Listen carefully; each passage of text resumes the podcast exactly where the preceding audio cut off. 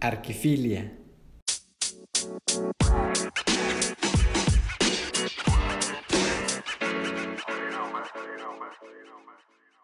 Hola, soy Rafa Plasencia. Eh, yo represento al taller de arquitectura 3 Arquitectura.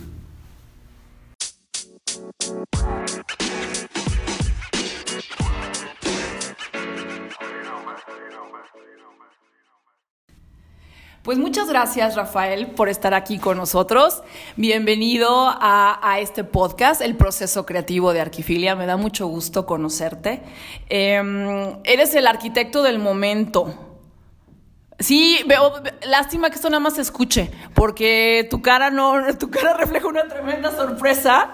No, lo digo sobre todo por la parte de Artlecta, eh, que bueno, pues últimamente ha estado en boca de muchos de los arquitectos, ¿no? De nosotros y también pues de la academia y de los alumnos y demás, ¿no? Este, ¿qué sientes? ¿Que tuviste otro hijo, Artlecta? Cuéntanos de eso. Híjole, soy el arquitecto de mi momento, ¿no? De yo, yo, yo creo que el arquitecto es, eh, eh, es, todos tenemos esa parte como de hiperactividad y de, y de buscar más allá y a lo mejor complicarse un poquito más la vida, ¿verdad? Todavía, si no es con lo que ya tenemos, queremos más. Eh, fíjate que Arlecta es un proyecto que surge, la verdad, tiene muchos años en el gabinete, hay un, hay un amor por los libros y por los documentos y, y por, por tener este testimonio físico, ¿no? De, tinta y papel, porque es un amante de los papeles y de las tintas. Y bueno, eh, surge a través también de los viajes, de, compartir experiencias con otros colegas arquitectos que, nos, dimos la oportunidad de, asistir a algunos viajes, de comprar libros en el extranjero, de, de ir a otros países, de poder traerte libros de otras editoriales, en otras lenguas, a lo mejor por ahí he comprado hasta libros chinos que no entiendo, pero me gustó mucho la edición. Eh, es un tema ya de, del amor por el libro, ¿no? Y, y yo he ido como, como armando mi biblioteca, ¿no? Entonces siempre me he dado cuenta que, que los libros además son eh, pequeños testimonios o, o, piedras que uno va dejando en el camino y que las utiliza también para poder volver a, a recordar volver a otros momentos o a otros lugares. Entonces pasa algo muy curioso, siempre eh, en mi espacio, que, es una, una, pequeña, un pequeño estudio, que, que tengo muchos libros y algunos desordenados y otros cerrados con, con el papel plástico todavía. Me acuerdo que mucha gente decía, es que cómo pueden tener libros que no leen, ¿no? Yo creo que eh, al principio sí pensé, ¿por qué no tengo libros que simplemente vaya leyendo y lo voy comprando? Porque entonces no tendría una biblioteca, o sea, siempre no, no, tendrías el tiempo para poder consultar una biblioteca, pero sin embargo, creo que el poder tener libros y, poderlos atesorar y que cada quien le va encontrando un sentido a esa colección es una de las cosas más valiosas porque vas haciendo una especie de perfil de búsqueda y de lo que has querido en algunos años y te lo vas recordando, ¿no? Porque cada libro te va va, va jugando como, como esta pieza de, como un papel en el tiempo. Va pisando momentos y te los va guardando y te los va guardando. Entonces, no necesariamente el significado del libro tiene algo que ver con el papel que jugó en ese momento. Pero eh, después me di cuenta que también, ¿por qué no compartir los libros de una forma en la que, si conoces a mucha gente que le gustan los libros y te van diciendo que, que te gusta, que puedes tener, que, que puedes buscar, pues era como tener atajos, ¿no? Y entonces esos atajos, pues cómo compartirlos con los demás. A continuación, Rafa Plasencia nos comparte cómo inició la idea de la librería Arlecta a partir de su participación en una curaduría de otro espacio de librería también, en el showroom de Arca, y bueno, su deseo de difundir y promover el quehacer arquitectónico. Bueno, de alguna manera nos invita eh, Chavo, por, él, tiene el contacto con, uno de los, de los dueños de Grupo Arca, y había un espacio que se iba a convertir en una biblioteca, pero luego pues, decían, oye, ¿por qué no mejor una librería? Y luego, ¿pero cómo le puedo dar un sentido a esta librería? Y a Chavo se le ocurre juntar a, bueno, a su colega y esposa Maggie y a Luis, y luego me invitan a mí. Se me hizo padrísimo porque los cuatro compartimos el amor por los libros.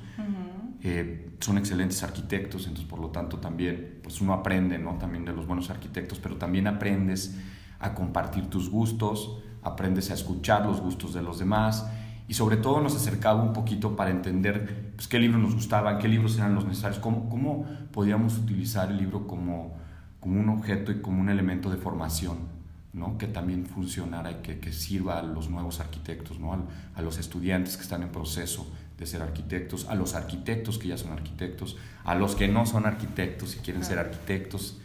Eh, entonces empezamos como a cribar y a encontrar el motivo de por qué hacer una, una, librería de curada, ¿no? Porque es distinto a abrir una librería que puedes tener todos los libros del mundo. Y, sí, claro. No, no, no, la idea es, vamos a hacer una curaduría especializada. Entonces, cuando pasa esto, me acuerdo que yo comenté a uno de los dueños, le decía, oye, yo tengo la idea de en algún momento poner una librería y, este, y quiero tener un proyecto de conversaciones y me encantaría por ahí hacer algo de editorial porque estoy muy agradecido con el oficio y me encantaría difundirlo claro. y, y promocionarlo por mi propia voz. Rafael, no sé si te haga yo sentir mal con, con, esto que te voy a decir, pero eres una persona valiente. Realmente el poner un negocio hoy en día, el, el atreverse a poner un sueño, materializar un sueño como una, como una librería y sobre todo por el producto mismo, que es el libro hoy en día, eh, requiere de, de, de, de yo no sé qué te dijo tu esposa, pero requiere de veras de, de, fuerza de voluntad para convencerla tal vez, o no sé si fue tu cómplice en esta maravillosa idea, pero sí se requiere ser valiente por lo que puede venir, ¿no? Sí, este, no, no. Por supuesto ¿tuviste que... ¿Tuviste miedo? Dijiste, no, no para mí, se va a quedar en sueños y seguirá en sueño un rato más. Por supuesto, y haciendo un paréntesis, por supuesto que mi esposa es un cómplice, es una persona increíble que me apoyó, que, que me dijo, va, o sea, si es algo que tú te gusta y lo, te apasiona tanto, pues hazlo, ¿no? Eso es un tema yo creo que, eh, y no nada más, digo, mi esposa, sino también mi socio, también, o sea, pero claro, lógicamente lo vive más de cerca mi esposa, no mi familia, pero... Claro. Y viven los libros y viven todo el tema de, del estudio, mm. ¿no? Pero, eh, pues sí, yo creo que sí, sí es algo valiente, ¿eh? o sea, la verdad. sí, sí, bueno, a lo mejor no se ha dado si cuenta. Si pudieran ver un poco la cara, así como que pondrían los dientes así pegados y... Sí, claro. Y digo, mira, creo que el, el ser humano o la, o la, persona va creciendo y va adquiriendo muchas, muchos anhelos, muchas cosas y dentro de toda esa trayectoria hay victorias, hay derrotas, hay eh, buenos momentos, malos momentos, pero creo que hay algo que sí no debe de, de, o sea, que no puedes dejar pasar es que si tienes ganas de hacer algo, lo Así. hagas. Okay. Y lo hagas eh, bajo todos los costos, o sea, no importa, es que los, los riesgos se toman al final. ¿Siempre ¿no? has pensado igual? Bueno, creo que sí soy un poco hiperactivo y me gusta ir haciendo lo que puedo, pero yo no me podía esperar a tener tan, o sea, a tener dinero, ¿no? O sea, como, es como cuando tenga dinero, voy a hacer voy esto a hacer y aquello esto, eh. y voy a hacer lo otro. Y yo escucho en el ambiente hay mucha gente que se queja de todo, que la apatía, que, el, o sea, mucha, pero, y, y luego me pregunto, ¿y cómo sumas? O sea, ¿cómo, cómo te construyes? Pero no solo a ti, con el entorno, con, con el vecino, con el barrio, con, o sea, ¿cómo podemos sumar? ¿Cómo? Y, y yo creo que es un tema de, de, compartir, ¿no? Es un tema de decir, bueno, pues si funciona, qué bueno, y si no funciona, también. ¿Por qué? Porque es algo que yo quiero hacer desde adentro, desde, con muchas ganas y, con, y quiero compartir lo que a mí me gusta y quiero difundir y promover lo que está pasando en mi ciudad, en mi barrio. Por eso este, este espacio lo que hace es tratar de difundir y promover no solo la arquitectura, el arte. Claro. O sea, trata de, de lograr una amalgama, de tratar de hacer una sinergia con el barrio, de poder tener documentos impresos que queden como testimonios, que la gente pueda consultarlos, pueda comprar, que, que, la gente que viene de fuera pueda tener una referencia inmediata, saber dónde la puede conseguir. O sea, ¿cómo puedes comprar la localidad? Pues a través de un documento, a través de un, de un testimonio, de algo. Entonces yo decía, ¿por qué, por qué en Guadalajara hay, está habiendo tantos buenos artistas y buenos arquitectos y buenos eh, y talentosos en otras áreas? O sea, pintores, este, fotógrafos, cineastas, por favor. O sea, uh -huh, uh -huh. hay una efervescencia fuertísima en la ciudad. Uh -huh. Y, y, que creo que ahora se está haciendo como más grande, como que hubo un, anteriormente una, una gran eh, este, efervescencia de talentos y luego como que bajó y luego subió y, y han estado todo el tiempo ahí, pero una vez dijo, pero ahorita la parte mediática hace que todo esto se haga como más grande todavía. Sí, claro. Entonces, yo decía, bueno, ¿cómo es posible que si quiero comprar un libro de un arquitecto, de un artista local, no lo pueda conseguir? ¿En dónde? ¿Tengo que ir a su estudio? ¿Esperar el Open Office, el Open Studio? ¿Hacer una cita para ver si me... O, sea, o no puedo ir, entrar como un anónimo y solo comprar el libro de alguien que creo que admiro y no lo sé si lo admiro y compro su libro para entender un poco lo que hace y ponerle un ok o ponerle un no me gusta y punto o tengo que ir a fuerzas a su estudio, como, o sea, no, entonces yo, yo decía, también ese espacio de anonimato es necesario en la ciudad. Y el estar en una librería comprando algo que sucede y se construye en la localidad de una manera anónima, yo creo que es lo mejor que te puede pasar. Me parece muy bien.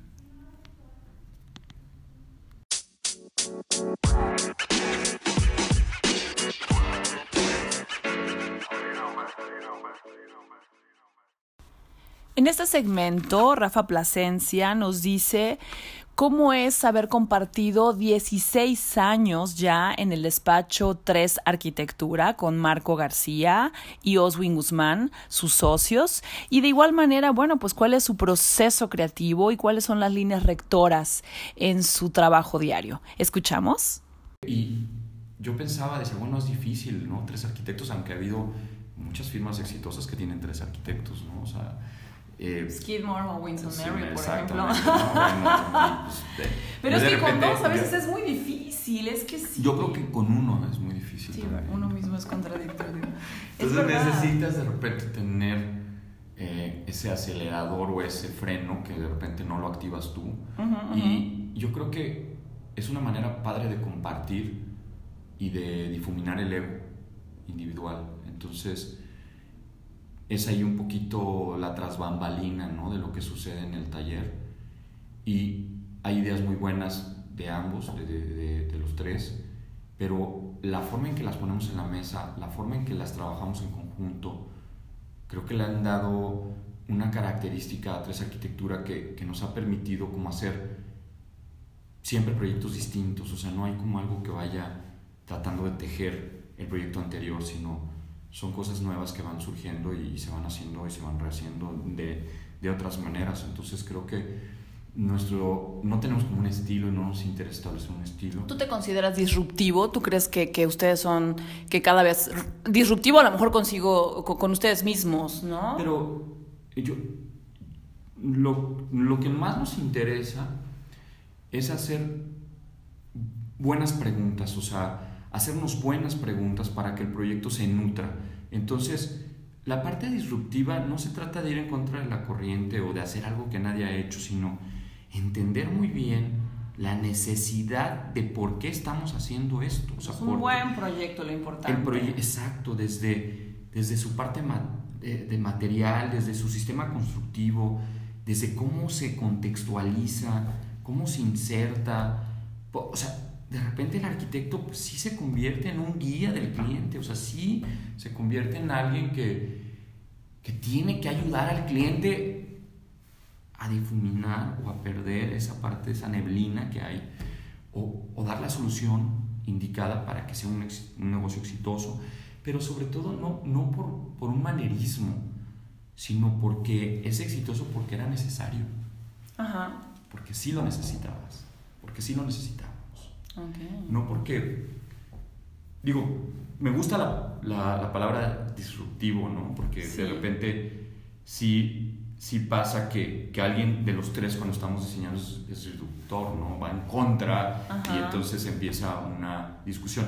Pero lo más bonito de esto es cuando esa parte disruptiva la llevas, pero a profundizar en un pensamiento, en una crítica. Entonces el proyecto se nutre de una manera no tangible, sino intangible, en esta parte del pensamiento, de cómo puedo nutrir este proyecto y no es una, no es una solución de formas, no es un tema de, de manerismos o de estilos, es un tema de cómo poder congregar estos pensamientos y hacer un fundamento real. Eso sí creo que es muy importante. Son tres. ¿Qué pasa cuando dos están de acuerdo y el tercero no? Siempre hay un... Hacen una votación, levanten la mano que esté de acuerdo. ¿Qué está pasando? Hay una, hay una balanza en la que el, pues no es un tema de quórum, pero, pero el, el, el, menos o en el momento que te toca, porque nos ha tocado a todos, a los tres, sí, claro. pues te sumas, desistes. Sí, es bueno que sale, ¿no? no tampoco, tampoco es el último proyecto, tampoco. Eso también lo hace un poquito no tan estresante. Por eso también, híjole, ese tema de, del oficio donde todo es con cierto cuidado y cautela y tanto rigor y rigor que eh, no le estoy queriendo demeritar el tema de, de, ser riguroso en lo que haces, pero no exagerado. O sea, creo que también el accidente, la casualidad, el, el tema del proceso, de ser un poquito más abierto a que sucedan estas cosas, eso no quiere decir que van a quedar mal las obras, sino que eso se lo permitas al pensamiento con el que trabajas, creo que puede nutrir bastante el trabajo. Ok. Oye, fíjate que, aunque no lo creas, me estaba yo eh, levemente y brevemente documentando un poco para charlar contigo. Y justamente, eh, parece un juego de palabras, pero escuchaba por ahí o veía en algún lado que tú decías, hablabas de la documentación del trabajo. ¿Sí? ¿No me, ¿no me equivoco? Ok. Te quería preguntar algo. Dije, bueno, y, cuando estaba viendo eso, dije, bueno, ¿y él tendrá un diario? ¿Rafael Plasencia lleva un diario o no lleva un diario? ¿Tienes un diario? A ver, Ah, ¿verdad? Porque decías que hay que documentar el trabajo, es muy prudente los arquitectos. sí, a ver, eh, para mí más que un diario es una bitácora, y es una bitácora como de viaje, ¿no? No tiene, no es en sí el diario de hoy me sucedió esto, no, o sea, es, o hoy pasó esto, no, es un tema que la bitácora va complementando lo que va sucediendo día con día y, te, y vas apuntando lo que tienes que ir haciendo mañana, pasado mañana, o el croquis, o el dibujo, o la raya, entonces Sí, tengo muchas bitácoras, tengo bitácoras de papel blanco, papel color así crema, beige, eh, papel, o sea, tengo cuadriculados, o sea, tengo una bitácora de trabajo, que, que es la que uso en arquitectura, con, con, mis socios, toda mi vida, me la, toda, desde que fundamos el despacho, yo creo que tengo muchísimas bitácoras que van terminando, a lo mejor me porque tengo unas para el trabajo y tengo otras para dibujar, tengo otras para viajar, o sea, claro, por supuesto. Y además como todos los arquitectos amantes del papel y de las bitácoras y de los lápices y de las plumas y si es fuente mejor, entonces, entonces eh, es un tema como muy cercano, ¿no? Y, soy muy cercano a ese tipo de, de actividad, de dibujo, de, encanta, o sea, entonces sí, sí hay, no como un diario, pero sí como una bitácora de acompañamiento de, del día a día. Sí, seguramente sí, porque eh, eh, estaba yo escuchando que decías, bueno, documentar el trabajo, no hay suficiente documentación y eso nos sacaría, bueno, eso lo pienso yo, ¿no? Quizá nos permitiría conocer mucho más el trabajo a fondo o el proceso del trabajo de arquitectos que admiramos, quizá, ¿no? Eh, porque pues nos van, nos van diciendo mucho más que la obra terminada, quizá, o la verdad nos enteramos de lo que pasa ya cuando él a través de un libro lo cuenta, pero, pero yo creo que es rico esa parte. Sí, de hecho, eh, digo, estás dando en un punto que es crucial porque para mí es parte de la, del ADN o de la esencia del espacio de exhibición de Arlecta, que es este espacio que está a un costado de, de la librería ¿Qué dirección tienes? Danos tu dirección de, de eh, es Guadalupe 1, 1918, esquina con Progreso. Ok, Este, bueno, este espacio de exhibición lo que pretende es fundamentar, es sustentar lo que sucede en la librería. Entonces, a ver, documentar el trabajo, documentar el proceso. Bueno, este espacio de documentación, de poder tener físicamente esta bitácora, este diario, estas hojas o estos dibujos o estas grabaciones o lo que fotos o lo que sea que permiten al artista o al arquitecto generaron una especie de camino por el cual se fue se fue erguiendo o se va formando una idea y se llega a la finalización en un objeto, en una pieza eh, o en un proyecto. Entonces, cuando cuando empiezo a pensar en Arlecta, digo, ¿por qué no nos enfocamos en la parte del medio, no en el inicio ni en el final, sino en el medio, donde, donde el arquitecto o el artista tuvo más problemas para poder definir o sacar la forma o, el resultado final. Entonces para mí es muy rico entender que el proceso creativo está exactamente ahí donde más dudas y más trabajo hay y es lo que nunca se muestra. Esa parte creo que puede ayudar muchísimo al observador. O sea, yo creo que una manera de, de, de, poder compartir es como, como no puedes ver al arquitecto al artista que va al evento, a la conferencia bien arreglado a darlo, porque no vas un poco al estudio ahí donde tuvo la frustración y entender qué sucedió, ¿no? Eso es un tema de, de, encontrar el proceso desnudo, o sea, no hay postura, no hay cuidado, no hay enmarque, no hay... Entonces, me, me, acuerdo, digo, porque por ahí hay un artista que admiro mucho que se llama Luis Canminister, y es un concept, conceptual, es un artista alemán uruguayo que me encanta su obra. Tres papelitos. Eh, el, el de painting, de, de writing y, Ah, no sé, de, de sculpture. Sí. Algo así. Ajá, eh, ¿cómo no? Eh, de hecho, tuvo una exhibición en el MAS. Fue increíble haberlo encontrado ahí. Ay, no, no, sí, no, no, fue hace muchos no años. Vi, sí, claro. Y, y me di cuenta dentro, leyendo un poco de lo que él hace, donde donde decía que es muy importante el tema de los procesos y poderlos mostrar, porque permitían a otros poder tomar otros caminos. O sea, uno puede ir a ver el proceso de alguien, de un artista, un arquitecto, un cineasta, y cuando uno lee y ve esto, pueden surgir nuevas ideas en el proceso de el otro. ¿sí? Entonces, tú, sin darte cuenta, te conviertes en un derivado autor de lo que estás viendo en el proceso de otro artista. Y, eso, eso es fundamental porque es como viajar. Es como nadie te muestra la ciudad con un guía, o sea, no es, es un tema de encuentro y de accidente. Y, tiene que ver con el clima, tiene que ver con que, que está abierto o está cerrado, o querías ir a ese museo y está cerrado ese día, o tiene que ver con la casualidad y el accidente. Entonces, el proceso está muy hermanado con la casualidad y el accidente porque no hay un enmarque, o sea, no hay una forma de leerlo correcta, es un tema que quien lo interpreta lo hace a su forma, entonces en ese momento te conviertes en autor. Tú haces tu propia línea a través de otras líneas. Fíjate que, déjame te cuento que este podcast se llama, bueno, Arquifilia obviamente, pero se llama El proceso creativo. No te había preguntado, no te había preguntado todavía tu proceso creativo, pero entonces eh, y ahorita dije, oh, tienes razón en lo que está diciendo, porque me estás hablando de fijarme en el proceso creativo de N personas más, o quizá de alguien que yo admiré, y, tomar algo de esa parte para, para sintetizarlo quizá, o apropiármelo, o tomarlo. Oye, eso es maravilloso, no, no, había pensado en eso. Sí, porque al final eh, tú puedes tener, no sé, mil palabras con las que escribes un libro y, y, esas mil palabras dicen otra cosa de otra forma. Podrías hacer un ejercicio de utilizar las mismas mil palabras con las que se escribió, no sé, el libro de Juan Rulfo, moverlas y, y, puedes decir algo más y sin pasarte de la raya. O sea.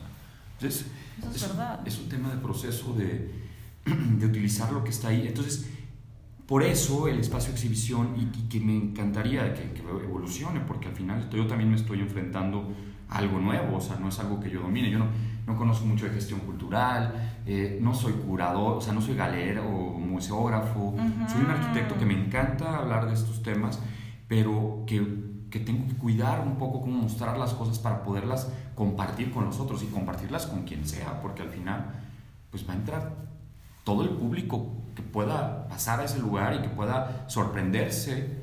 O sea, no, no, no está enfocado a un, a un, público en específico, está enfocado a, a hacer ciudad. Eh, la parte del proceso creativo que tú hablas, eh, me dices, bueno, que, que, se da de una forma natural, quizá, o, o que buscas no eh, influirla o no, que se vaya dando poco a poco y pensando más en, en, en lo que es bueno para el proyecto mismo. ¿Estoy entendiéndolo bien? Sí, sí, sí. Ok. Hay, hay una parte diferente, que es la parte metodológica.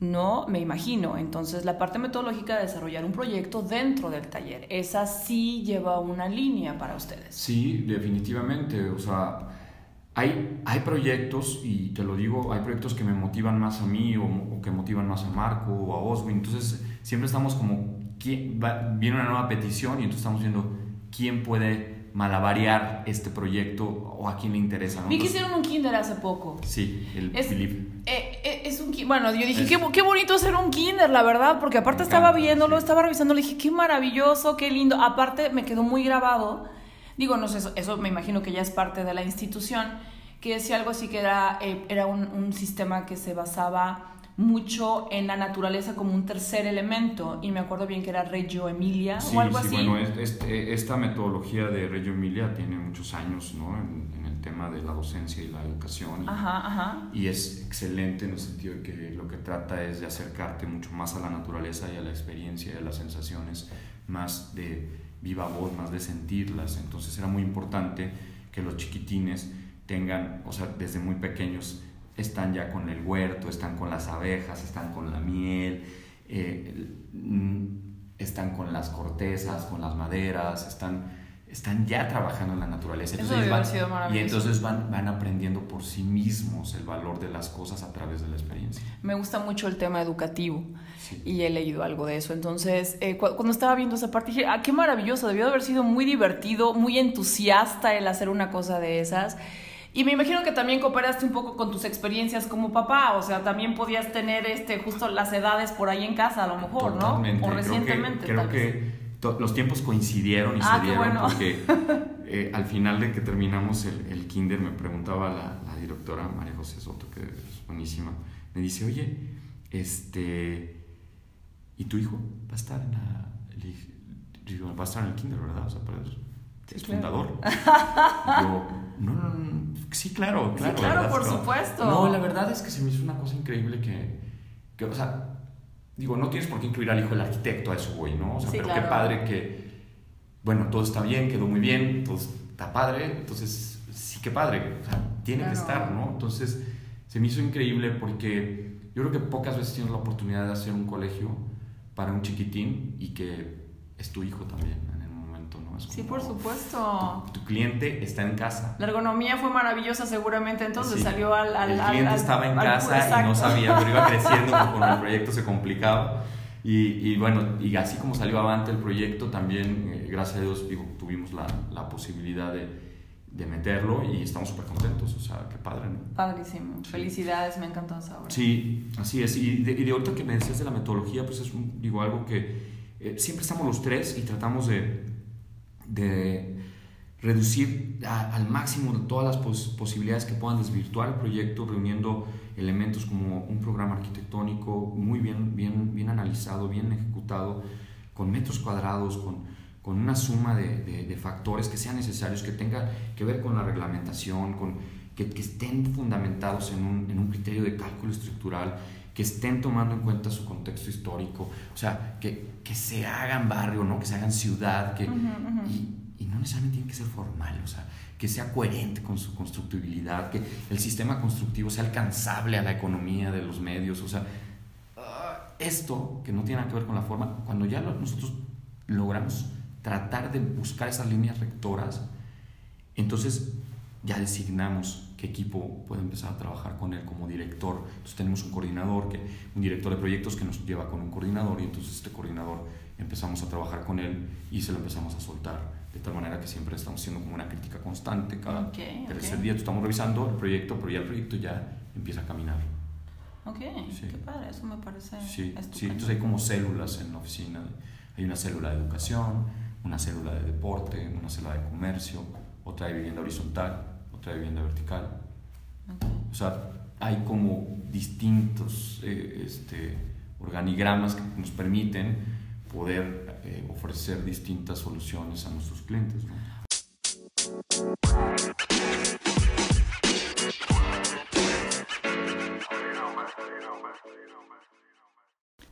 ¿Cuáles son las obras sobresalientes en tu despacho? ¿Qué escalas de proyectos manejan? ¿Nos compartes?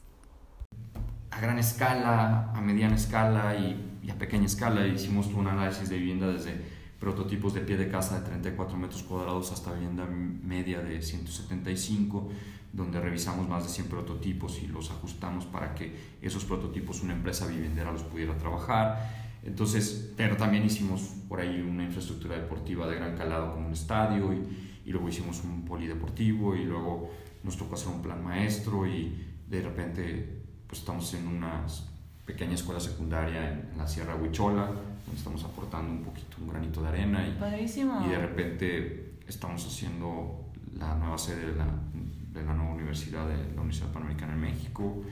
Y de repente tenemos unos retos que hasta nosotros mismos nos sorprendemos.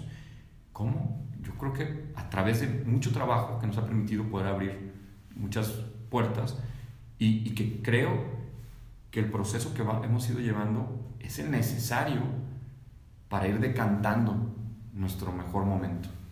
¿Cuál es de, de las obras que has hecho hasta ahorita? Eh, no te voy a decir una sola, pero dime por lo menos cuáles son tus tu top 3, por ejemplo, de las que te gustan. Híjole. O que estás muy encariñado con ellas, tal Sí, vez, que te gustaron, que te encantan- costaron. Me, han- me- me encantan todos los, lo- Digo, la verdad es que al final. Yo creo que sí hay como ese arquitecto que sí reconoce a sus hijos y los que no. Dice, estos no los reconozco". No, pero no, la verdad, eh, en ese caso. Estos dicen que son míos, pero no son sí, míos. Este, no, yo, yo creo que en este caso sí reconocemos todo lo que hemos hecho en Tres Arquitectura con mucha humildad y con, y con todo lo que se requiere para, para decir este fue asertivo y, y este no, y, y, y así aprender de, de nosotros mismos, ¿no? Pero, hijo, proyectos que, que nos han costado, pues uno de ellos definitivamente es el Estadio Sonora, ¿no? El, del- el de béisbol, que, que es Ok. un proyecto que nos costó muchísimo porque no teníamos ni idea de lo, lo que estábamos, estábamos enfrentando. Este, pero también, al, al mismo tiempo, hay, hay otras casas, ¿no? O sea, como que ahorita se me vino a la mente, pero hay como estos grandes retos como más particulares, más pequeños, que también la Casa Linda Vista me encanta, o, o el, el proyecto también del CRAI, del Liceo del Valle, que se me hizo un proyecto que nos Estuve en el muchísimo. Liceo del Valle, bueno, por, obviamente por cuestiones de mi, de mi, de mi trabajo también. Eh, estaba yo ahí sentada tranquilamente alguna vez en, en el hall de- del Liceo del Valle, que es concreto aparente, hay Sí. madera. Eh, dije, ¿qué, qué bonito proyecto. Le tomé una foto y se la mandé a Carlos cuando estaba ahí, a Carlos, mi esposo, a Carlos Sí. La Sala, y, y le dije, mira qué hermoso. Y después me entero, bueno, hasta ayer o antier, en estos días que ya sabía que nos íbamos a ver, Sí. que ustedes lo hicieron. Sí. Maravilloso, te felicito. Me encanta el espacio, es, es, es hermoso también, es, es hermoso. ¿Te gusta mucho?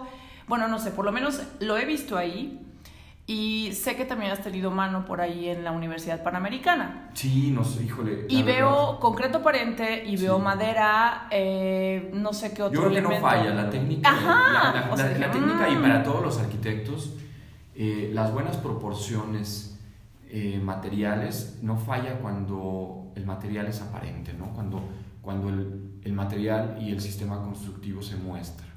No falla. Ok, O sea, es, es un tema, claro, falla cuando no hay una proporción, cuando no hay un cuidado y un esmero en la ejecución de las cosas, cuando no se hay una respuesta a la intemperie, ¿no? Cuando no hay una respuesta a, a estas problemáticas que vienen después de tener una obra construida. O sea, sí hay que entender el material desde cómo se protege a sí mismo ante la intemperie, ¿no? Porque una cosa es que envejezca con dignidad, como se usa Ujú. mucho esta frase en la arquitectura, Sí, claro. y otra cosa es que se deteriore y, y se muera, o sea, se erosione y ponga en riesgo la estructura principal. Eso, eh, o sea, hay que, hay que tener cuidado. O sea, finalmente yo creo que sí la técnica de, de utilizar materiales aparentes, eh, sistemas constructivos que se muestran, eh, son una gran mezcla, o sea, son una cosa increíble, armoniosa, Ok. que nos sirvió muchísimo para poder estabilizar el lenguaje en la Universidad Panamericana. Fueron materiales en los que vamos a usar la piedra natural, que es una piedra, una piedra traída cerca del lago de Chapala. Este, vamos a utilizar esta madera, vamos a utilizar este acero con esta pintura y vamos a utilizar esta piedra para los pavimentos. Entonces, una paleta de cuatro materiales máximo, bien colocada, bien ejecutada. A lo mejor, pues puede haber críticas que si el proyecto puede ser bueno, buenísimo, malo, malísimo. No importa, al final está muy bien ejecutado, está bien pensado, funciona programáticamente. Entonces, Ujú, ujú. eso le ayuda a balancear tu percepción individual, ¿no? Entonces, el proyecto cuando funciona es más difícil de ser criticado, porque cuando, cuando es más fácil que un proyecto que estéticamente se vea bien, si no funciona, sea acribillado, que un proyecto que Sí, a lo mejor claro. estéticamente no funciona, que no es a lo mejor de tu gran agrado, pero, Pero es funciona funcional. perfecto. o sea, Claro, por y- supuesto. Y, y no solo que funciona perfecto, sino que se mantiene perfecto el edificio, o sea, que, que los años pasan y claro, hay una cultura del mantenimiento, pero lo normal, ¿no? O sea, mantienes Ujú. un edificio que lo cuidas y que lo pintas y que lo arreglas, porque como en todos lados hay que darle mantenimiento a las cosas, pero también hay que pensar con el menor recurso posible, ¿no? Entonces, y, y claro, gracias a la Universidad Panamericana que nos dio la oportunidad y nos la confianza y todo esto, pudimos pues hacer la puerta peatonal del ingreso y después brincarnos al poliforum y luego hacer el estacionamiento y luego trabajar en el edificio y, y, después estábamos haciendo una cancha de fútbol y, y ahorita estamos en Store y entonces yo al principio les decía y te lo juro íbamos a hacer nada más la puerta uno con el poliforum y de repente dije es que no solo podemos hacer el proyecto necesitamos un plan maestro no hay un plan maestro entonces nadie me dijo oigan hagan un plan maestro no bueno, es necesario. lo necesitamos porque necesitamos conectarnos, necesito conectar a los peatones, o sea, ¿dónde están estos pathways? O sea, ¿dónde puedo yo hacer que este edificio se comunique con el otro y, en, y entre, se entrelacen, ¿no? Entonces, hicimos un plan maestro gratis, o sea, no nos lo pidieron, ya después nos lo pagaron, ¿verdad? O sea, es como que todo, todo el esfuerzo, porque la verdad nos lo han pagado, o sea, no, nada es, es gratuito, pero todo ha sido como también correspondido en el sentido de que le han apostado a nuestras ideas, le han apostado a lo que somos y pues, estamos súper agradecidos. Pero eso habla Es una gran tesis, eso para mí es una tesis doctoral. O sea, sí, por para mí, oye, me dicen, oye, pues maestro, no, no, pues yo quisiera que todo esto de cómo se interviene un campus desde el 2011 hasta el 2020, pues son nueve años de trabajo donde ha habido todo esto. Sí, es O sea, me encantaría poder convertir eso en una tesis, ¿no? en, un, en, un, en un documento que le pueda servir a otros para poder empezar o poder tomar como patrones que les puedan servir para iniciar con una modificación en un gran cambio. Ya dijiste, es hora de empastar esas bitácoras. Es increíble. Así es. Así es. ¿Tú crees que el arquitecto, a través de su, de su quehacer cotidiano, podemos contribuir a mejorar la sociedad que tenemos? Por supuesto, yo creo que el arquitecto juega un papel eh, fundamental porque al final el, el arquitecto debe ser educado por el, por el mismo respeto mutuo del ciudadano con la ciudad y consigo mismo. Entonces, creo que a veces hay muchos hay como mucho egoísmo, de repente no nos preocupamos por el peatón o no nos preocupamos por el vecino, ¿no? Queremos llegar y hacer el negocio y, y hacer que esto funcione a costa de cualquiera o de quien sea o a pesar ¿no? de, de quien sea.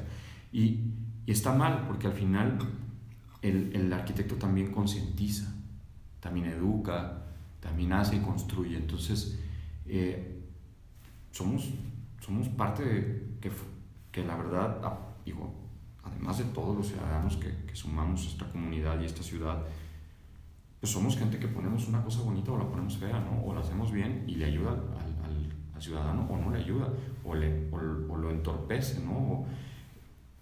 hay decisiones que han acabado con ciudades, o sea, con sus trazas urbanas, con, desde cómo hacer y capitalizar el espacio público, desde ¿y dónde están los parques? O sea, ¿qué pasó con los parques en Guadalajara? Sí, claro. O sea, ah, es que antes eran parques, pero luego nuestros políticos los hicieron casas. Ah, ¿cómo? No entendí esa parte.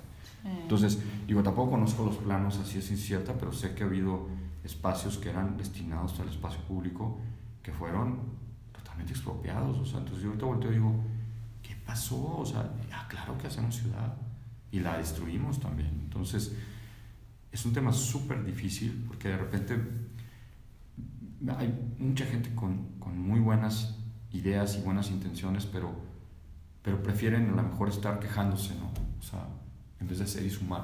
O sea, ¿cómo, cómo, cómo el arquitecto debe y tiene que buscar los medios para sumar en su ciudad.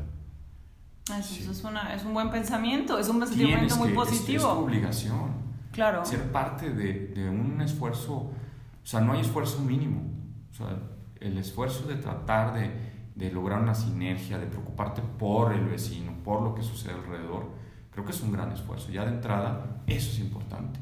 Y no tiene que ver con un tema formal, no, no, no es un tema de formas, es un tema de convivencia, de hacer ciudad, de sentirse parte de un lugar, de, identificarse, ¿no? Ok, ok. Eh, ¿Tú crees, por ejemplo, que muchas veces los intereses de, pues me imagino que políticos, económicos, eh, las mismas circunstancias, ¿no? Nos impiden eh, tener la ciudad que todos queremos. Por ejemplo, tenemos a veces vemos que arreglan o que, que, renuevan ciertas partes de la ciudad y sin embargo después te das cuenta que hay otras partes que son muy necesarias, ¿no? Eh, ves colonias periféricas que a lo mejor no tienen pavimento no tienen servicios o ese tipo de cosas, ¿no? Entonces, ¿tú qué crees que debemos de hacer eh, como, como, como arquitectos nosotros o como ciudadanos? A lo mejor ya no como arquitectos, digo, también tenemos que sobrevivir, ¿no? Pero ¿qué, ¿cómo podemos sumar? Me estabas hablando de sumar, de aportar. ¿Cómo podemos hacerlo? Yo, yo creo que en, el momento que dejemos de pensar en uno mismo y pensemos en los demás como una parte que puede hacer que funcione una ciudad y hacernos parte, porque por eso hay consejos ciudadanos y por eso hay mesas y por eso eh, uno tiene que, o sea, los políticos son servidores públicos, o sea, son, están al servicio de la ciudad. Sí, claro. Entonces, tú como ciudadano puedes ir y tocarle la puerta al gobernador y decirle, hey, ¿me das un minuto? estás en todo tu derecho. O sea, los, los servidores públicos deben estar al alcance. Creo que esa es una bandera, sin ponerme del lado de nadie, que es necesaria y es primaria. O sea, tiene, el político tiene que ponerse en los zapatos del ciudadano. O sea, y una de las cosas que debemos entender, yo creo, es cómo, cómo podemos hacer una mejor ciudad, pues con lo que tengamos a nuestro alcance. O sea, por ejemplo, ¿qué te parece? Eh, yo como, como arquitecto a lo mejor me uno con otros arquitectos y unimos fuerzas con algunos inversionistas y vamos y rescatamos una manzana en el centro de la ciudad. Y tenemos todo el apoyo del político.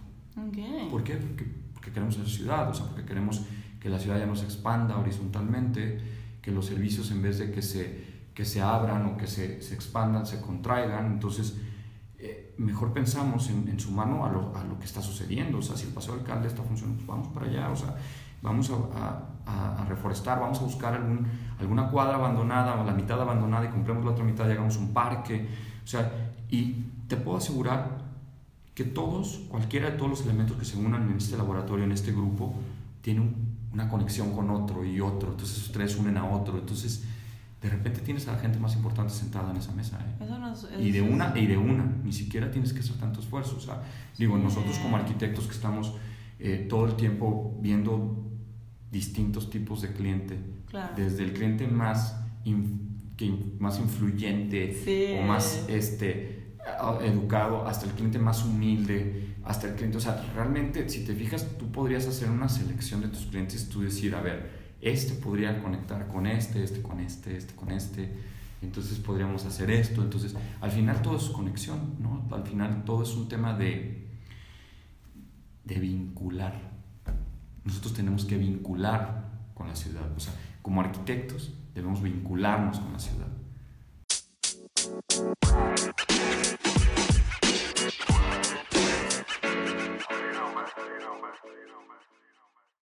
Y aquí viene la sección Contesta rápidamente los conceptos que se te preguntan.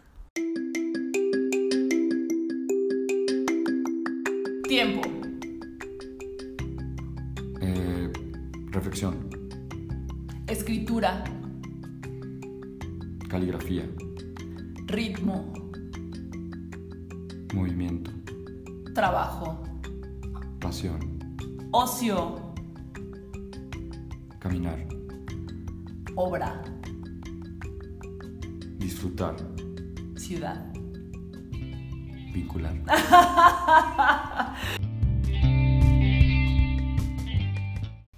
Rafael, ¿qué, ¿qué, te falta por hacer? ¿Qué te gustaría hacer? Ese proyecto que tienes cocinándose ahorita. Bueno, no, ay, ¿Qué, ¿Qué, te falta por hacer? ¿Qué te gusta? yo creo que muchas cosas. Yo creo que, yo creo que eh, no hay así como algo en específico que me, que me, me, encanta hacer, como me encantan los retos, o sea, siempre algo que, que no he hecho eh, es algo que me motiva tanto que, que, que, lo pongo en la primera plana, ¿no? O sea, Pero, o sea, me, me motiva hasta una, o sea, una biblioteca rodante, ¿no? Por ejemplo, o sea, me motiva Eso está un, padrísimo, me, sí. me, motiva un proyecto experimental sí, claro. que suma la capacidad, que tiene que sumar la capacidad de otros para que funcione, que no nomás depende de ti que, que, funcione, o sea, claro, sí, claro. Que, un, un, proyecto que se comparta, o sea, eh, digo, como arquitecto creo que siempre estamos buscando el, el proyecto este, estelar, ¿no? El museo, el, el crematorio, el, no sé, la plaza. El, Está padre, está muy bonito y me, y me encantaría también estar en una, en una, situación como esa. Pero creo que el arquitecto puede dar más que eso, más, más que un simple buen eh, análisis este, programático de espacio, que está increíble, ¿eh?